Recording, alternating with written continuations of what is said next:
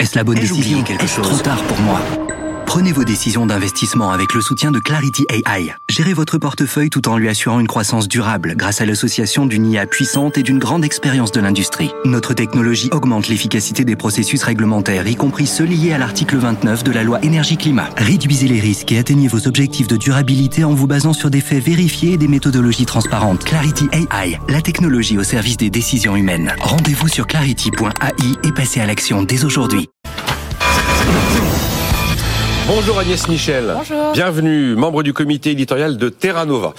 Ronan Lemoal, bonjour. Bonjour. Fondateur d'Épopée Gestion, fonds d'investissement régional. Et Sylvain Réby, bonjour. Bonjour Nicolas. Président d'Orientis, les Tekousmi.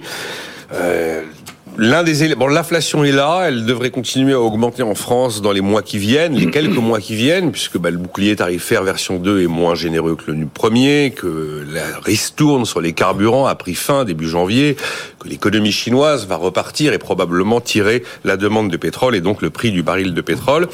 Mais toute la question est de savoir comment les banques centrales vont piloter leur politique monétaire dans les mois qui viennent. On disait hier que la récession tant annoncée n'était pas là, mais si les banques centrales appuie sur l'accélérateur, évidemment, les choses peuvent changer. Rendant le moral, on pense demain que la BCE met 50 points de base. Ça Mais la question, c'est de savoir, et après? Oui. Et j'ai envie de dire, dans quelle école êtes-vous? L'école qui dit arrêtez tout, arrêtez tout, ne cassez pas tout?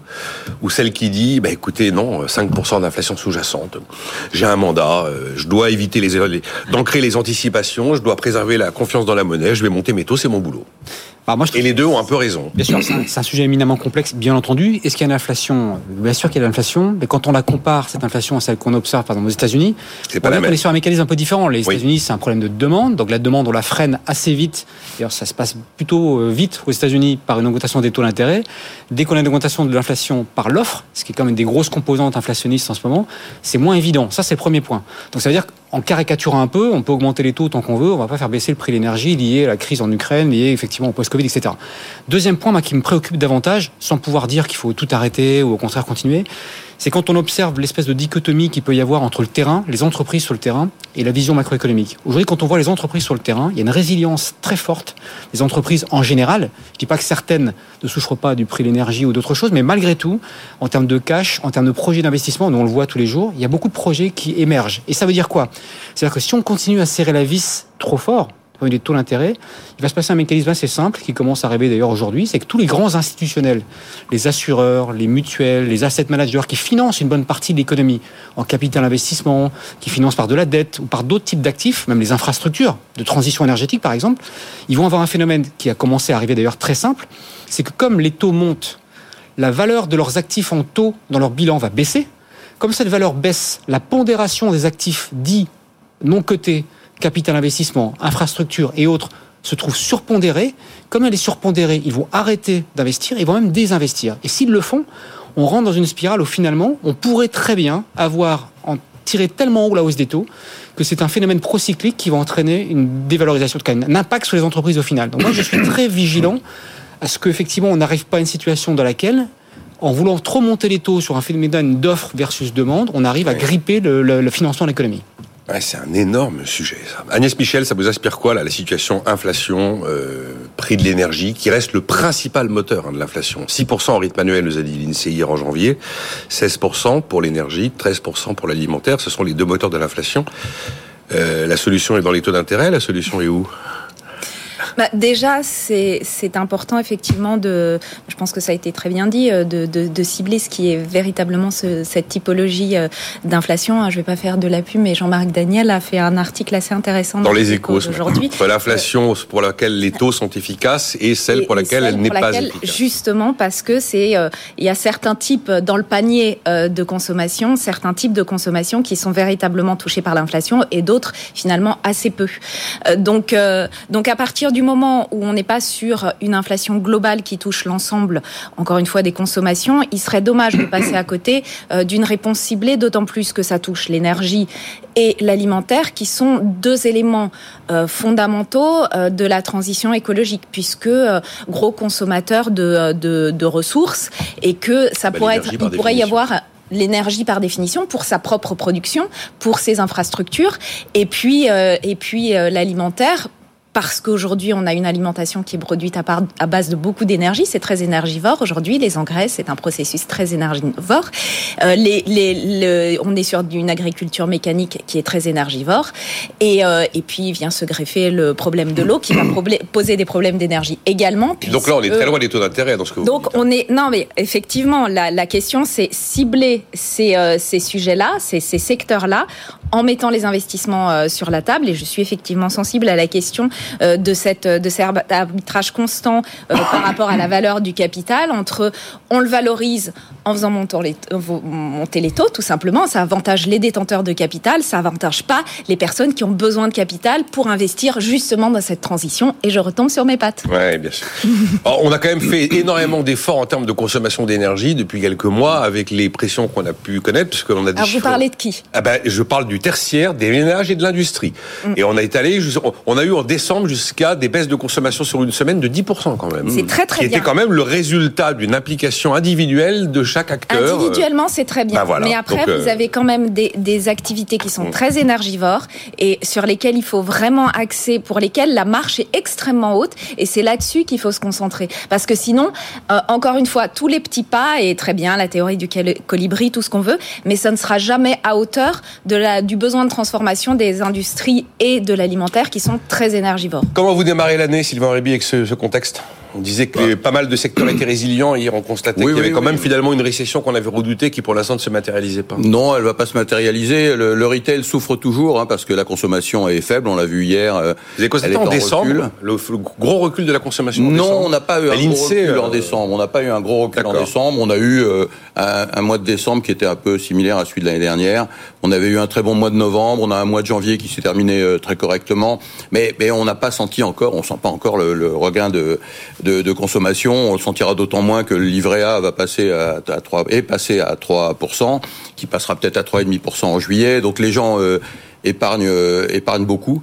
Euh, c'est pas un, bon signal pour la, consommation, mais disons que non, le reste tourne bien. Moi, cette inflation, j'ai une lecture complètement différente de, de la Banque centrale. J'avais une lecture différente euh, il y a un an et demi quand euh, je, je, vous disais ici que je, je ressentais l'inflation, moi, euh, dans, dans les, les, matières premières que, que, je traite, dans les frais, etc., on commençait à sentir cette inflation. Au moment où la BCE et la Fed disaient, bah non, il n'y a pas d'inflation. Oui, ça c'est très euh, juste. Oui, je très bien et aujourd'hui, je vous dis l'inverse, depuis plusieurs mois, je vous dis l'inverse, quand on regarde les prix de, des matières premières aujourd'hui, le gaz est plus bas qu'en février 2022, plus bas. Euh, mais, mais, vraiment plus bas, de, de, moins une 10 ou 15% Le blé qui était monté après le, la crise en, en, Ukraine, la guerre en Ukraine, qui était monté à 1200 dollars le boisseau est redescendu à 800.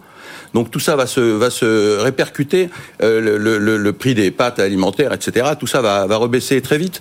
Euh, L'indice des matières premières est revenu au niveau de février 2022. Donc on, on voit que de tous côtés, euh, le, le, les, les, métaux également. Donc on voit de, de tous côtés, il y a des baisses importantes qui vont se refléter. C'est-à-dire que vous allez retrouver dans les quelques mois, euh, sur l'inflation annuelle, vous allez retrouver un taux autour de, de 3% certainement. Et en fin d'année, on aura retrouvé une inflation sauf guerre ou événement improbable, euh, on va retrouver une inflation telle qu'on l'avait avant, peut-être un peu supérieure euh, parce qu'il y a cette transition écologique euh, euh, qui, qui, qui, coûte un peu cher. Mais, mais on va retrouver ces taux. Et donc moi, je, je, crains... Qui rapportera un jour. Oui. oui. bien sûr. Je crains, je crains beaucoup le mouvement de la BCE qui, qui a réagi ah en retard, qui réagit pas sur les bons, les bons éléments. Alors moi, je suis pas... Je, je, je, tous les chefs tous les chefs d'entreprise me disent la même chose. moi, je vous dis, je pense que il y a une, une, on dit, on le verra dans un an ou deux. Il y aura eu une mauvaise lecture des banques centrales particulièrement en Europe, de, de, de cette, cette, inflation, de ses effets et, et, de ce qui, des mesures à prendre pour la contrer. Juste avant de donner la parole à Ronan Lemoal, question euh, purement technique. Vous avez, vous avez tenté de renégocier votre contrat d'électricité pour la ah bah, Non, non, pour le moment, Parce on que c'était monumental la hausse de oui, la Oui, on a eu une, hausse phénoménale. Euh, on n'a pas tenté pour le moment. Je sais que euh, Total Energy a, a, proposé à des PME de d'améliorer de, de, leurs conditions. Bon, on n'est pas PME, donc évidemment nous, comme d'hab, comme d'hab, on n'a droit à rien. Euh, non, mais je comprends. EDF, avec euh, qui on a un contrat. Euh, quand ils m'ont vendu, euh, ils ont signé mon contrat, ils se sont couverts sur les marchés à des prix très élevés. Euh, ils spéculent pas, donc ils se sont couverts. Si aujourd'hui ils me font un prix, c'est qu'ils vont perdre de l'argent. Donc si l'État accepte de perdre de l'argent pour aider les entrepreneurs, parfait. on pourrait renégocier aux conditions de marché d'aujourd'hui. Oui, mais en considérant que celle de l'été dernier était anormale. mais ça coûtera de, l'argent à l'État ah parce que le, débouclage des positions euh, à terme, puisque mm. c'est ce qui se passe, hein, c'est des marchés à terme. Ils se couvrent quand ils me vendent le, contrat, et s'ils me, me l'améliorent, eh bien ils doivent euh, sortir leur couverture et prendre la perte correspondante. Donc il n'y a pas personne n'a gagné de l'argent dans cette affaire, ni eux ni nous. Donc si l'État est prêt à nous aider, eh on, serait ravis, mais qu'ils n'oublient pas que les ETI sont des PME comme les autres.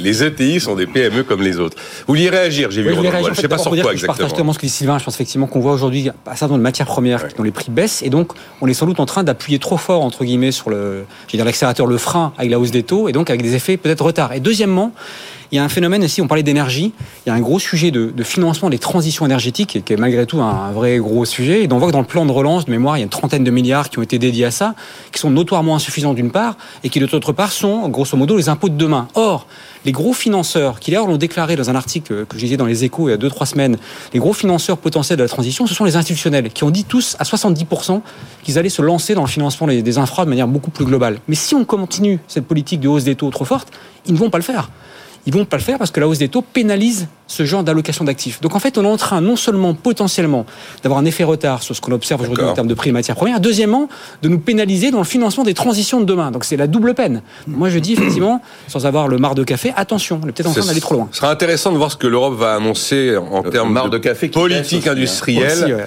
Parce que les Européens sont visiblement décidés à réagir à l'Inflation Reduction Act aux États-Unis, qui est quand même une politique de transition euh, énergétique et écologique accélérée qui repose sur de la subvention et une part de protectionnisme. Est-ce que les Européens vont décider de faire pareil justement pour accélérer tout ça? Hum, La question sous-jacente à, cette histoire, euh, Agnès Michel, c'est les salaires. On arrête de monter les salaires Tout le monde s'inquiète. J'avais un, Alors, allez un petit point juste, c'est que par rapport au financement de la transition par les institutionnels notamment, n'oublions pas de regarder attentivement euh, ce qui se passe au niveau de la notation des risques. Euh, donc toute la toute la politique baloise par rapport donc mm. la, la cotation des risques pris par les par les financeurs. Ah, Parce que si on fait baisser... Quand vous parlez de Bâle, c'est le comité de Bâle. Hein, le comité de Bâle. Ouais, d'accord.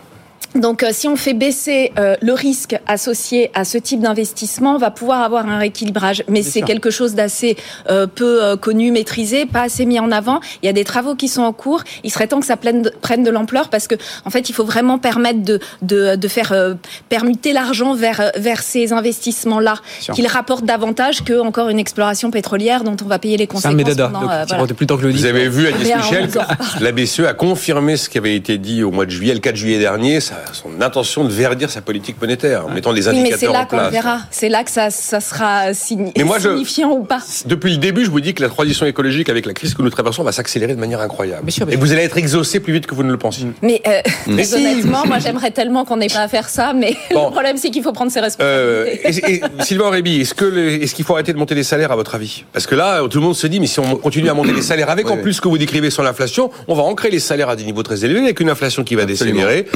Non, mais euh, ce, que, ce, que, font beaucoup d'entreprises, c'est l'utilisation euh, de la prime Macron, oui, qui la permet, la permet de, donner une rémunération avantageuse aux salariés. Euh, qui est défiscalisée, euh, nette de charges sociales, etc., euh, et qui permet de, de, de, passer, qui va permettre de passer cette année euh, très correctement, et qui va éviter l'augmentation des salaires, qui effectivement ne, ne redescend pas. Le, sur le SMIC, c'est déjà fait, l'augmentation. Ah bah, elle est mécanique. Elle est, même supérieure à l'inflation. Mais, mais, il faut effectivement, euh, euh parce que je pense véritablement que l'inflation est passagère, elle est transitoire, et, et donc l'année prochaine, enfin dans, dans, à la fin de cette année, on n'aura plus ce problème d'inflation. Si effectivement l'inflation perdure, il faudra rattraper sur les salaires en, euh, en, début 2024. Mais aujourd'hui, je pense que ça serait une erreur parce qu'on va rentrer dans ce, ce, ce, cercle, ce vicieux euh, qui est euh, mortifère. Donc euh, aujourd'hui, il faut agir sur les primes plus que sur les salaires. J'ai lu un truc assez provocateur sur les salaires. On dit les salaires en France sont-ils trop bas? Généralement, la réponse est oui, mais en, fait, il faut bien comparer le salaire brut, brut, brut ah oui, du, salaire, net. Mm. Et donc, une idée perverse, hein, bien provocatrice. Imaginons qu'on donne à quelqu'un son salaire brut, il est, de, on va dire, de 2300 euros. Le brut chargé ou le brut pas chargé Non, non, le brut. Alors, on, on, oublie la partie dite patronale de cotisation, on prend le salaire brut inscrit sur la fiche de paye. Euh, que certains salariés souvent n'ont pas conscience qu'il y a une bonne partie de leur salaire, c'est bien leur salaire qui a déjà été prélevé sur la partie dite patronale. J'ai d'ailleurs jamais vraiment compris comment on avait déterminé la frontière entre ce qui est patronal et salarial. Et alors là, imaginons qu'on donne, euh, ben voilà, votre brut c'est 2300 euros, donc on vous donne 2300 euros, vous les crédites sur votre compte en banque. Et c'est derrière que on va venir prélever sur votre compte en banque l'ensemble mmh. des cotisations que vous payez. Ah, on prendrait tout d'un coup conscience d'une manière extrêmement efficace de ce que coûte le fameux modèle social et les différentes cotisations, parce qu'on n'est pas tellement nombreux à aller euh, lire ligne par ligne tout ce qui sort. Euh, mmh. Bon, euh, je sais pas pourquoi je vous dis ça, mais non, mais c'est non, mais c'est toujours la, la, question, puisque à chaque fois il y a et que je viens sur ce plateau, la plupart du temps, à un moment donné, on parle de la différence entre prélèvement obligatoire et oui, on a vu ce débat. c'est ça, c'est toujours cette question assurantielle. Encore une fois, comparons-nous de la bonne façon, c'est-à-dire que oui, effectivement, on n'est pas maître euh, de, de, du choix de s'assurer ou pas. Ça protège surtout en, en cas d'accident grave de vie euh, qui malheureusement arrive. Si en plus ça coûte euh, la capacité à survivre, c'est double peine. Et, euh, et après, il y a un aspect quand même collectif et solidarité. en tout cas, c'est ça dont il s'agit. Ah, après, on peut considérer que ça n'est pas une, une bonne vision des choses. On mmh. peut juste dire que globalement, c'est un petit peu comme, comme la question de l'énergie qui, a quand même, qui est quand même sur les infrastructures plus, plus efficace socialement euh, quand elle est publique parce qu'elle ne cherche pas à faire du profit mais bien à rendre un service. On va avoir un débat aussi là. Et euh, non mais bon, non non mais très bien l'efficacité. C'est l'efficacité et, et, pareil pour la, pour euh, normalement en tout cas comme c'était conçu euh, il y a encore quelques années sur sur les questions de santé, d'éducation etc. Même si l'efficacité tend à baisser et ça mériterait un débat à part entière. À propos des, des rémunérations justement est-ce que vous est-ce que vous êtes du côté de ces patrons très nombreux Sylvain Réby qui ne veulent pas entendre parler d'un dividende salarié obligatoire? D'une espèce de nouvelle contrainte de partage de la valeur. Mais ça ne veut rien dire, le dividende salarié. Non, mais au-delà de l'expression, qui est un peu une expression marketing, le fait d'imposer... Ben c'est une expression marketing, c'est une expression fausse qui n'a aucune réalité, qui ne veut rien dire. c'est la participation, l'intéressement. Mais ça existe. Oui. Elle est inapplicable, cette histoire de dividende salarié. C'est une... Euh, ce sont des sornettes. Bruno Le Maire est très attaché à l'idée de dire si une entreprise est capable de verser un dividende à un actionnaire, elle doit verser quelque chose au Bruno Le Maire veut que toutes les entreprises soient des scopes. Je ne le connaissais pas aussi progressiste. Alors, ce sont des coopératives dont on parle. Oui, effectivement, c'est. on est d'accord. Oui. Je, je ne sais pas. Je suis d'accord, c'est le modèle. C'est le modèle de la SCOP. Je vous garantis encore une fois que ça ne sera jamais appliqué. On, Alors là, ne peut pas. Je, ben, je vous le garantis. Alors là, prenons les paris il n'y aura pas ce que vous appelez le dividende salarié. Bah, dividende non, parce que c'est techniquement. Non, mais, oui, oui, mais, non, enfin, encore une fois, qu'est-ce qu'on appelle dividende salarié? C'est la, participation et l'intéressement. Oui, mais ça existe. Il y a, il y a d'ailleurs la loi Pacte a beaucoup facilité l'accès euh, et, le coût de, de l'intéressement en participation en 2018. En baissant le forfait social, absolument, euh, de façon importante. Et donc, je vais vous dire, on va en rester là. On, peut, on améliorera peut-être l'intéressement et, la participation, mais il n'y aura pas ce que vous appelez le dividende salarié. Je vous fiche mon billet qu'avant la fin du quinquennat, ça ne verra pas le jour. Ça provoque des réactions vives, et notamment, est-ce que vous avez déjà vu une entreprise qui gagne bien sa vie et qui n'en fait pas profiter ses salariés Mais Nicolas, oui, vous savez, euh, tant qu'on parle de ça, on ne parle pas d'autre chose. Et ah, voilà. donc la communication... dans le Moi, je pense effectivement que le dividende salarié au sens euh, technique du terme, bon, ça peut se discuter. Deuxièmement, l'obligation de le faire de manière uniforme, je crois que c'est une erreur. Il y a plein de cas de figure. Il y a des entreprises qui ont déjà de l'actionnariat salarié, du vrai actionnariat salarié. Celle-là, elle verse vraiment pour le coup à des salariés. Donc pourquoi est-ce qu'on irait mettre une contrainte additionnelle qui ne viendrait pas d'ailleurs de manière euh, très propre s'articuler avec le reste? Par ailleurs, il y a tout ce qui est les, fonds communs de placement d'entreprise qui existent, donc l'intéressement en participation. Moi, ce qui me gêne, c'est pas tant l'idée d'aligner finalement euh, la performance au sens de la distribution entre salariés et actionnaires par ailleurs. Je trouve ça plutôt sain.